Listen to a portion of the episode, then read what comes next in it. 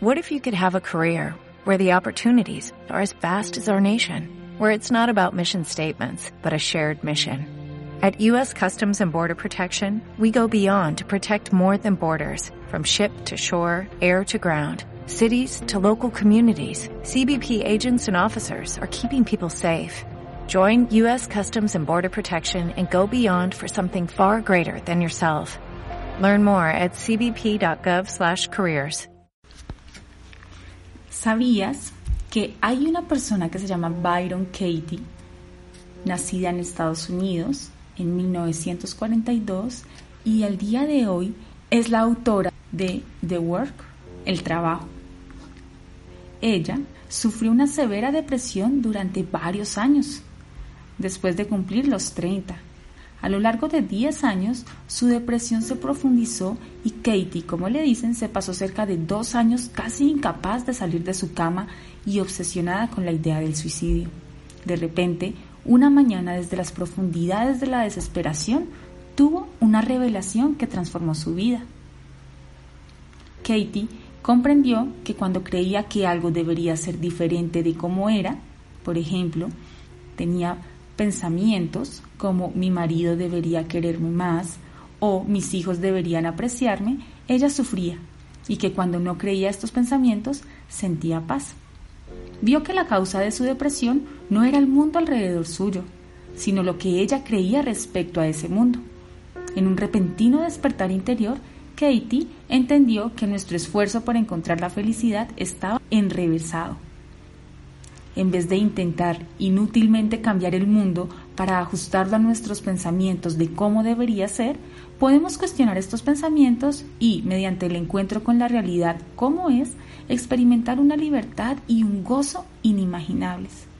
Katie desarrolló un método de indagación sencillo, sin embargo poderoso, llamado el trabajo, que rendía alcanzable esta transformación.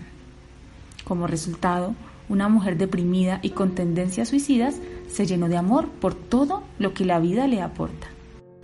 El trabajo es una manera de identificar y cuestionar los pensamientos que causan todo el sufrimiento en el mundo.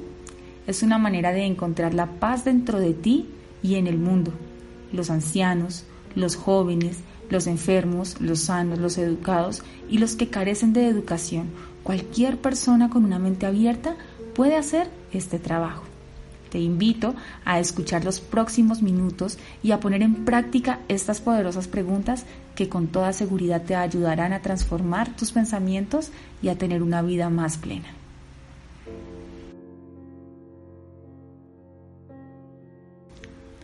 Las tres claves de amar lo que es de Byron Katie. Amar lo que es Cuatro preguntas que pueden cambiar tu vida de Byron Katie es un manual para la práctica de The Work, un proceso simple y poderoso que puede poner fin a tu sufrimiento sea cual sea la circunstancia en la que te encuentres.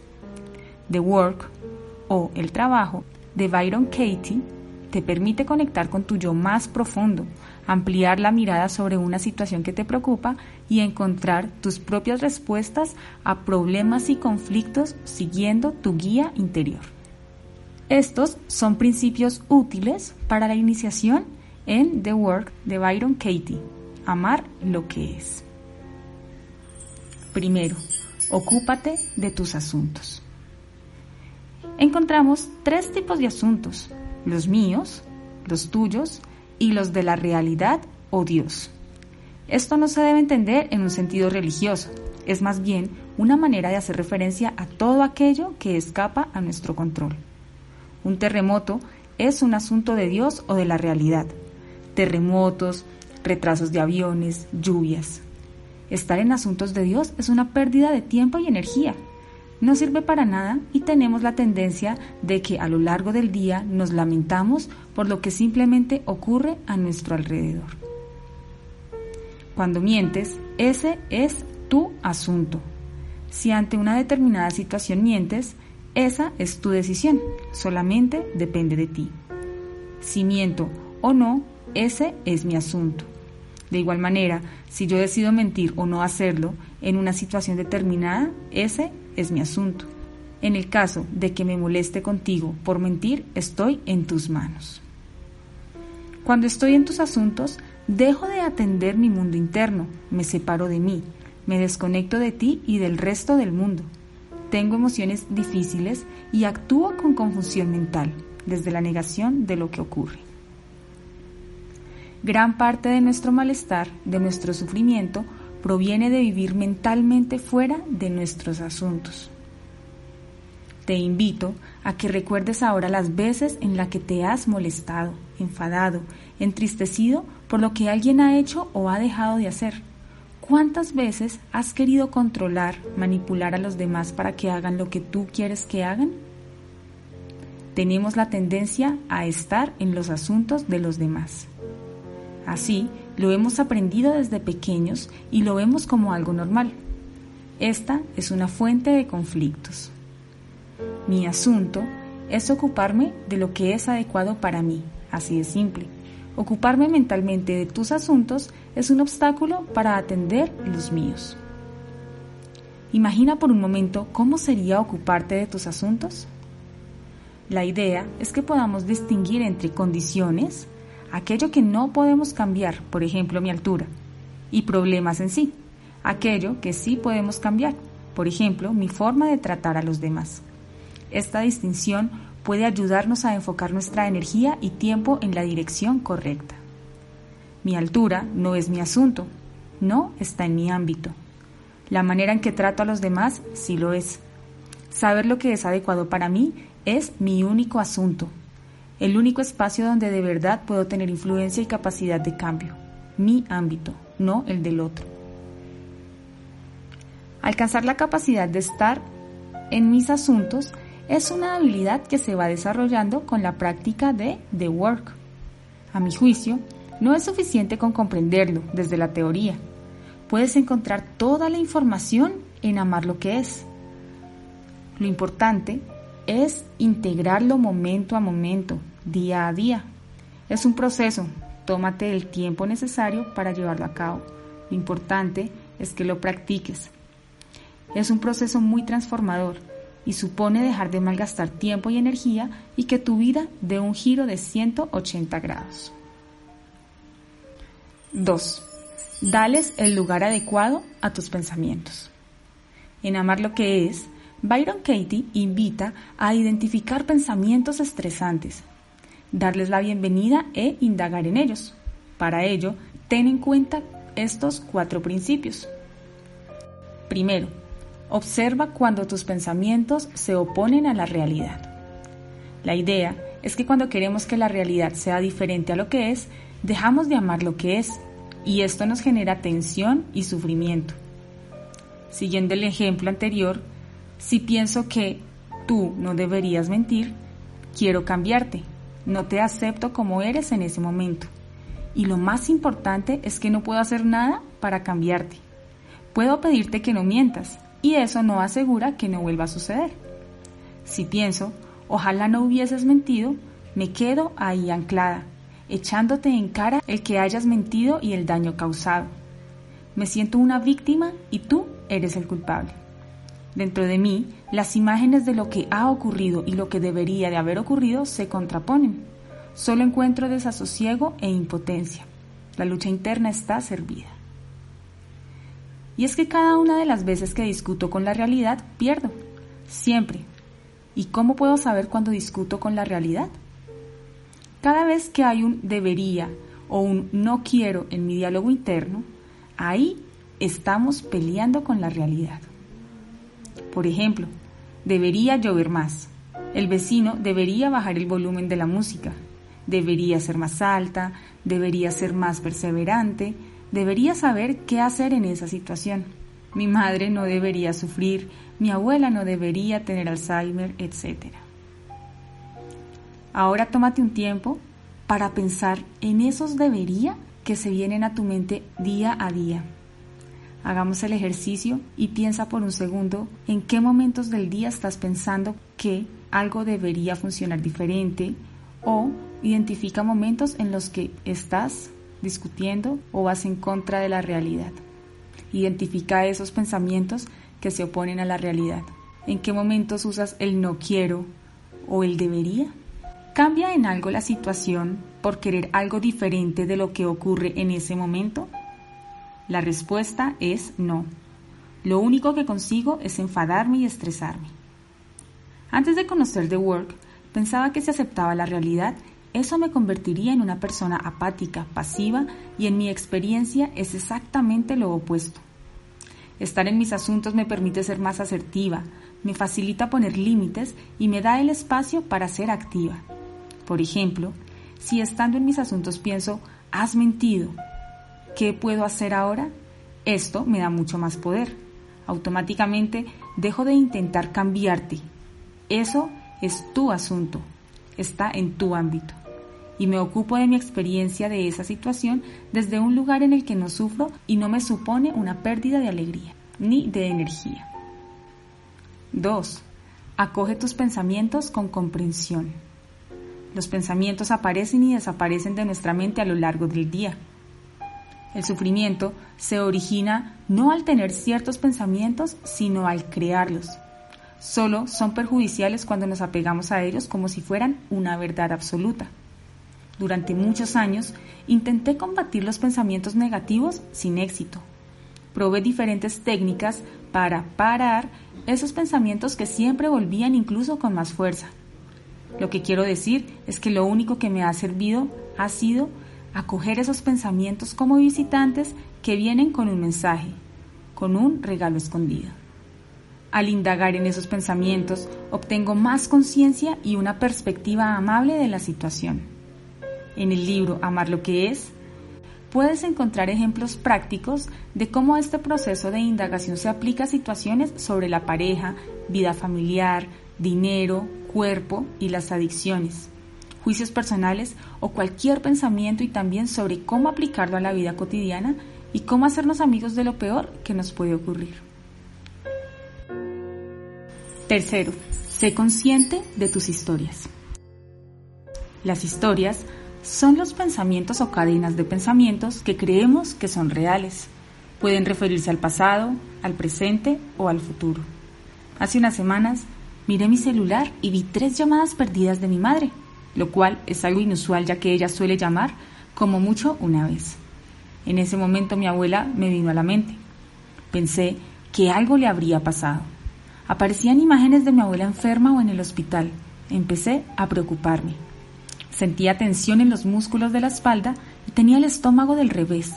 Y cuando por fin pude hablar con ella me explicó que la razón por la que me había llamado repetidamente era porque en ese momento estaba en el despacho del gestor y necesitaba preguntarme algo. Mi abuela estaba perfectamente. Al colgar el teléfono pude ver claramente toda la historia, la interpretación de la realidad, los pensamientos no contrastados y tomados como ciertos. ¿Cómo sería convertirte en un amante de lo que es? Piensa en un segundo. ¿Puedes recordar un momento en que te ocurriera algo parecido? ¿Cuánto de tu vida vives en la historia y cuánto en la realidad? ¿Cuántos de tus automatismos se basan en historias dolorosas y estresantes? Y ahora imagina por un momento quién serías sin tu historia. ¿Cómo sería tu vida sin esas historias de sufrimiento? Mira el pensamiento detrás del sufrimiento.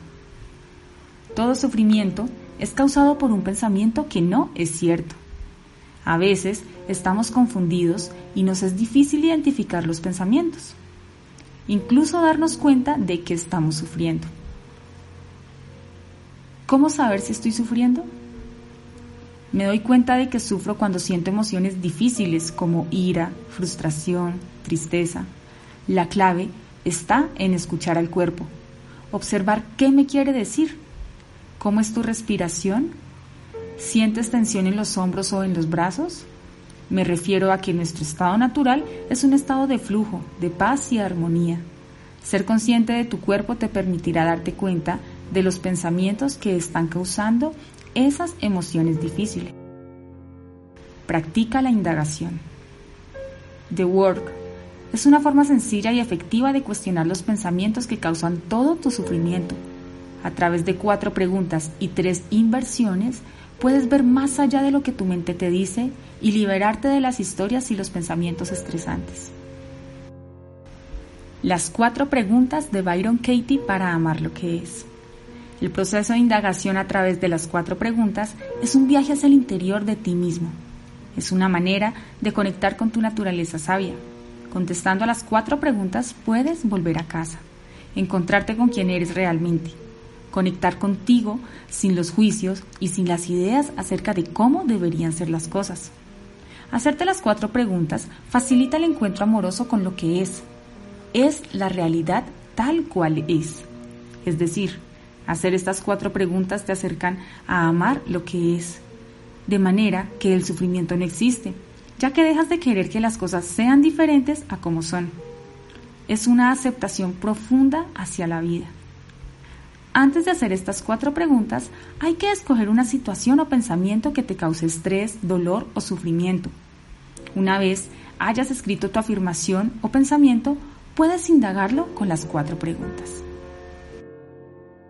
Ya que tienes ese pensamiento que te está causando estrés, dolor o sufrimiento, realiza la primera pregunta. ¿Es verdad? A veces ocurre que inmediatamente ves que la afirmación que has escrito no es verdad. Si la respuesta es no, entonces pasa directamente a la pregunta 3. Si tu respuesta es sí, puedes explorarla preguntándote cuál es la realidad de eso. Por ejemplo, escojamos la siguiente situación. Entras a casa y parece que no hay nadie. Abres la habitación de tu hija María de 18 años y la ves tumbada en la cama absorta en la pantalla justo como la dejaste cuatro horas atrás. Y piensas, María no debería pasar tanto tiempo con el móvil. ¿Cuál es la realidad de esta situación? Según tu experiencia, María pasa mucho tiempo con el móvil. Tu respuesta sería sí. Eso ocurre. La realidad es que María desde que se levanta mira su móvil y pasa de 4 a 6 horas de cada día mirándolo. ¿Cómo sabemos que María sí debería pasar tanto tiempo con el móvil? Porque es lo que hace. Esa es la realidad de la situación. Puede que en un futuro esto no sea así, pero sí lo es en el presente. En la realidad de ahora la verdad es que María está mucho tiempo con el móvil tu pensamiento, María no debería pasar tanto tiempo con el móvil, es una discusión mental con lo que es. El discutir con la realidad no te beneficia ni tampoco hace que María cambie su comportamiento. Tal vez, si aceptas que María pasa ese tiempo con el móvil, algo ocurra y cambios insospechados tengan lugar. Sin los debería y no debería, podemos ver la realidad tal como es, y esto nos hace libres para actuar de manera efectiva, lúcida y sensata. El preguntarte cuál es la realidad de eso es útil para salirte mentalmente de esa historia y transformarla en realidad, en la verdad de lo que es, lo que realmente está sucediendo. ¿De quién es ese asunto? Como decía, hay antes tres clases de asuntos, los míos, los tuyos y los de la realidad o Dios. El preguntarte en los asuntos de quién estoy cuando tengo el pensamiento María no debería pasar tanto tiempo con el móvil. ¿De quién es ese asunto? Cada vez que piensas que alguien tiene que hacer algo diferente a lo que hace, que alguien necesita cambiar, estás mentalmente en los asuntos de esa persona. Estás fuera de tus asuntos, viviendo la vida de esa persona y desatendiendo la tuya. Si piensas que María no debería pasar tanto tiempo con el móvil, puedes preguntarte, ¿es verdad? ¿De quién es ese asunto? Segunda pregunta. ¿Puedes saber qué es verdad con absoluta certeza? Si la respuesta a la pregunta número uno es sí, ¿es esto verdad? Entonces pregúntate, ¿tengo la absoluta certeza de que eso es 100% verdad? En muchos casos, ese pensamiento es una apariencia, es decir, solo parece ser verdad, lo parece. Esta pregunta es una invitación a escuchar la voz interior y ver la realidad como es. Solo creemos historias acerca del mundo sin cuestionarnos si son verdad. Por ejemplo, es una creencia ampliamente compartida al pensar el mundo necesita más amor. Hay demasiada violencia. Katie explica que afirmaciones de este tipo parecían ser amorosas y sensibles, pero cuando las escuchaba le generaban malestar, tensión, le impedían sentirse en paz. Entonces se preguntó, ¿tengo la absoluta certeza de que eso es verdad?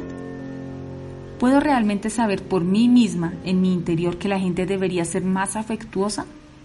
Aun cuando el mundo entero me diga que así debería ser, ¿es realmente verdad? Entonces, al conectar con su voz interna, se dio cuenta de que no hay ningún debería ser, solo hay lo que es. La verdad no puede ser dictada por nadie, tiene existencia propia. Siguiendo con el ejemplo, María no debería pasar tanto tiempo con el móvil, puedes pensar que claro, es verdad. Puedes creer hoy en día mucha gente que tiene adicción al móvil y que esto tiene consecuencias negativas a la hora de relacionarse con los demás. Entonces pregúntate, ¿tienes la absoluta certeza de que es verdad que María no debería pasar tanto tiempo con el móvil? ¿Tienes la absoluta certeza de que María le iría mejor si dejara de pasar tanto tiempo con el móvil? ¿Puedes saber realmente qué le aporta más felicidad o bienestar a María? Simplemente contempla estas preguntas. María no debería pasar tanto tiempo con el móvil. ¿Tienes la absoluta certeza de que eso es verdad? ¿100%? Si tu respuesta es sí, entonces pasa a la pregunta 3. Pero, si aún estás confundido, puedes probar con los siguientes ejercicios. Cuando piensas que es verdad, la afirmación que estás indagando te parece un hecho irrefutable. Entonces, puedes explorar las siguientes afirmaciones para llegar más profundo en la indagación. Una manera de explorar más a fondo tu pensamiento sería añadiendo la frase ¿y eso significa qué? De manera que tendríamos que coger el hecho en sí. En este caso, quitamos el debería y escribimos el hecho. María pasa mucho tiempo con el móvil y eso significa que dejará sus estudios, se hará adicta a alguna aplicación, perderá el tiempo sin sentido, seguirá siendo dependiente de mí económicamente. Ahora tienes tu interpretación del hecho. Puedes escribirla y hacer las cuatro preguntas y las inversiones.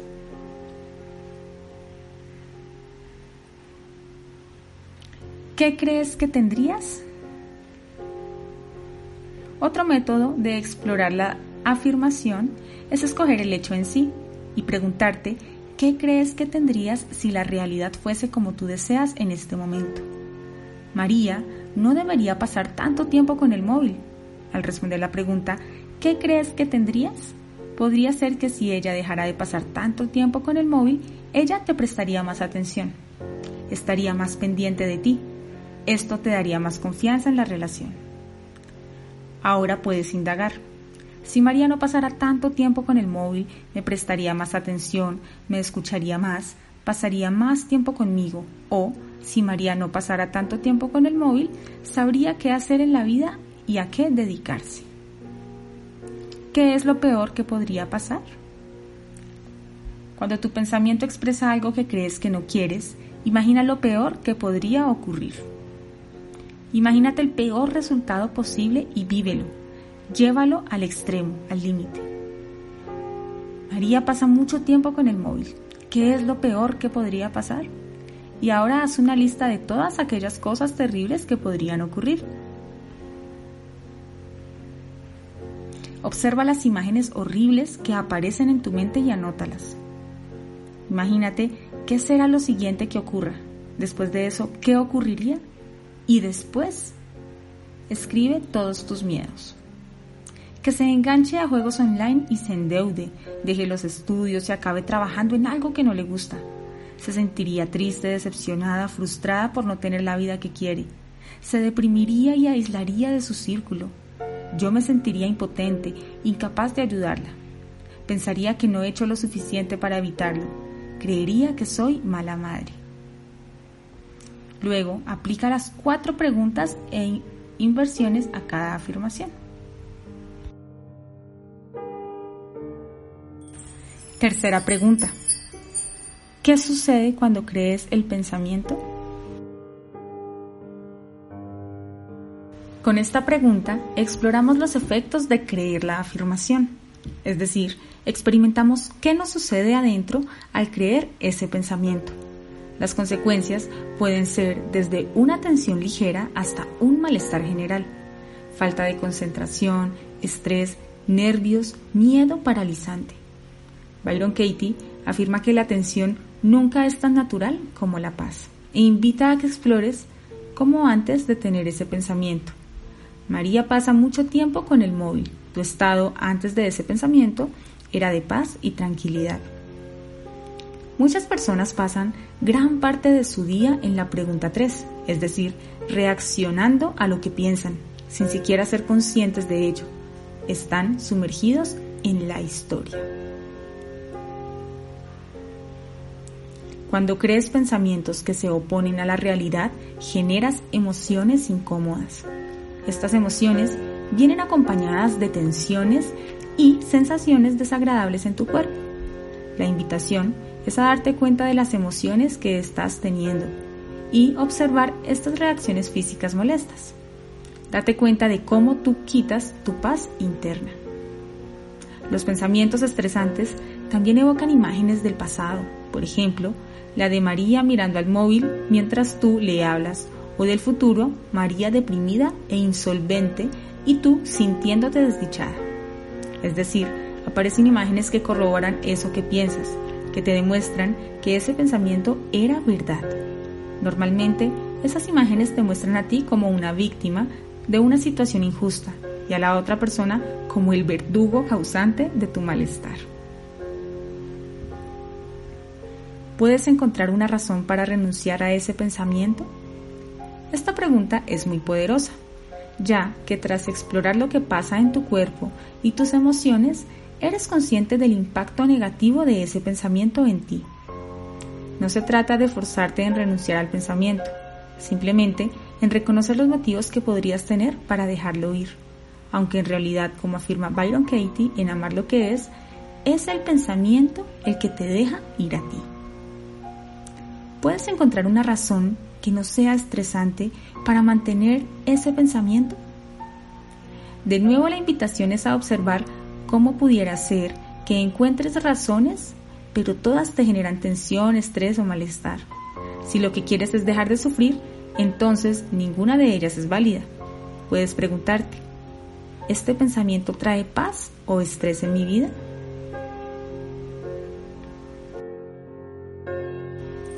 Cuarta pregunta. ¿Quién serías sin el pensamiento? Imagínate la situación que has traído a indagación y cierra los ojos. Ahora, toma tres respiraciones profundas e imagina quién serías si no tuvieras la capacidad, si no pudieras tener ese pensamiento. ¿Cómo ves a esa persona sin la historia? ¿Cómo cambia ese momento sin el pensamiento? ¿Cómo te sientes con respecto a esta persona sin la historia? ¿Te sientes más cercana a ella o más alejado de ella? ¿Qué ha cambiado de la situación? Tal vez te cueste contestar a estas preguntas al principio. Pudiera ser que nunca has explorado una situación sin la historia como apéndice. Sin la historia, actuamos más eficazmente y también somos capaces de escuchar, de sentir alegría y ser felices. Sin la historia, el miedo se desvanece. Como dice Byron Katie, la felicidad es el estado natural de alguien que sabe que no hay nada que saber y que ya tiene todo lo que necesita aquí y ahora. A veces, al sumergirnos en esta pregunta, ¿qué o quién sería sin el pensamiento? Sentimos que nuestra identidad se tambalea. Es una pregunta que te despoja de todo y te deja solo con tu presente, sin la ilusión del pasado o del futuro. Si te surge la cuestión de que sin saber la vida no tiene sentido o no voy a saber cómo manejarme en mi vida, puedes preguntarte, ¿es verdad que yo no voy a saber cómo manejarme en mi vida? Y seguir con las siguientes preguntas. En mi experiencia, someter mis pensamientos a la indagación me devuelve a mi mente lúcida y presente que muestra que la realidad es más amable que lo que mis pensamientos dicen de ella. Tal vez al principio pueda resultar un poco complejo, pero con un papel y un bolígrafo y un poco de práctica podrás liberarte de tu sufrimiento alcanzar un conocimiento más profundo de ti mismo y un acercamiento a amar lo que es. Recuerda, las cuatro preguntas son, primero, ¿es cierto este pensamiento? La segunda, ¿puedo estar absolutamente seguro de que esto es verdad? La tercera, ¿cómo me hace sentir este pensamiento? Y la cuarta, ¿quién sería yo sin este pensamiento? Ahora vamos a la parte de las inversiones. Para invertir el pensamiento original Vuelve a escribirlo. Tómate este tiempo para escribir ese pensamiento que te está quitando paz. Sigamos con el ejemplo. María no debería pasar tanto tiempo con el móvil. En este caso encontramos dos posibles inversiones. La inversión hacia ti mismo, es decir, en lugar de él o ella escribe yo, yo no debería pasar tanto tiempo con el móvil, y la inversión hacia el opuesto, que es una inversión de 180 grados. María sí debería pasar tanto tiempo con el móvil. Esta es una parte muy potente de la indagación donde buscamos ejemplos de cómo estas nuevas afirmaciones obtenidas de darle la vuelta a la afirmación original pueden ser igual o más verdaderas. Tal vez llegues a descubrir tres o más inversiones para una sola afirmación. Lo interesante es que lo que inviertas sea real y auténtico para ti. Las inversiones te dan las claves para saber cómo actuar la próxima vez que un hecho similar ocurra respondiendo a la situación en lugar de reaccionando. También te dejan ver dónde estabas emocionalmente y psicológicamente en el momento en que te sentiste molesta. En mi experiencia, para empezar a amar lo que es, hay que practicar the work a través de las cuatro preguntas y las inversiones. Cuando realizamos esta parte de la inversión, se responde a las cuatro preguntas con sinceridad y, posteriormente, seguimos con las inversiones. Se toma conciencia de que cuando se es desconsiderado con otra persona, es uno mismo el que sufre. El dolor, la vergüenza, la culpa, la arrogancia vienen de no gustarse a uno mismo por no haber tratado bien a otra persona. Cuando somos desconsiderados con alguien, es a nosotros mismos a quien nos hacemos daño. Para finalizar este audio, te hago la invitación a que compruebes por ti misma la efectividad que tiene The Work. Cada vez que te sientas abrumada o abrumado por un pensamiento o por una situación que estás viviendo, ponla a prueba con las cuatro preguntas. Recuerda que Generalmente nuestros pensamientos nos juegan malas pasadas. Recuerda siempre cuestionar tus pensamientos con las cuatro preguntas que nos recomienda Byron Katie. La primera, ¿es este pensamiento verdad? La segunda pregunta es, ¿puedes saber con absoluta certeza que es verdad este pensamiento? La tercera, ¿cómo reaccionas ¿Qué sucede cuando crees en ese pensamiento? Y la cuarta, ¿quién serías tú sin el pensamiento? Practicando estas cuatro preguntas podrás ver cómo cambia tu estado emocional y verás la diferencia entre creer el pensamiento que te acosa y creer en su opuesto que te libera. Vivir esto en primera persona suele tener resultados muy liberadores de corazón te recomiendo que los pongas en práctica día a día. Cuestiona esos pensamientos que te quitan la paz. Empieza con uno pequeño. Haz el ejercicio. Si te parece mejor, toma un lápiz y un papel y anótalo. Practica este ejercicio y verás cómo tu mente, tu cuerpo y tu espíritu se van a ver cada día más liberados y con menos sufrimiento. Recuerda, es verdad ¿Puedo saber con absoluta certeza que este pensamiento es verdad? ¿Cómo reacciono y qué sucede cuando creo en este pensamiento? Y por último, ¿quién sería yo sin este pensamiento? Espero que esta información y estas poderosas preguntas aporten valor a tu vida y hagan que tus días sean más felices. Gracias por tomarte el tiempo de escuchar este audio. Espero que te sirva y que lo compartas. Recuerda suscribirte a nuestro canal si tienes algún tema en mente sobre el que te gustaría conocer o quisieras saber más. No dudes en escribirnos. Así, entre todos haremos una comunidad que haga el cambio.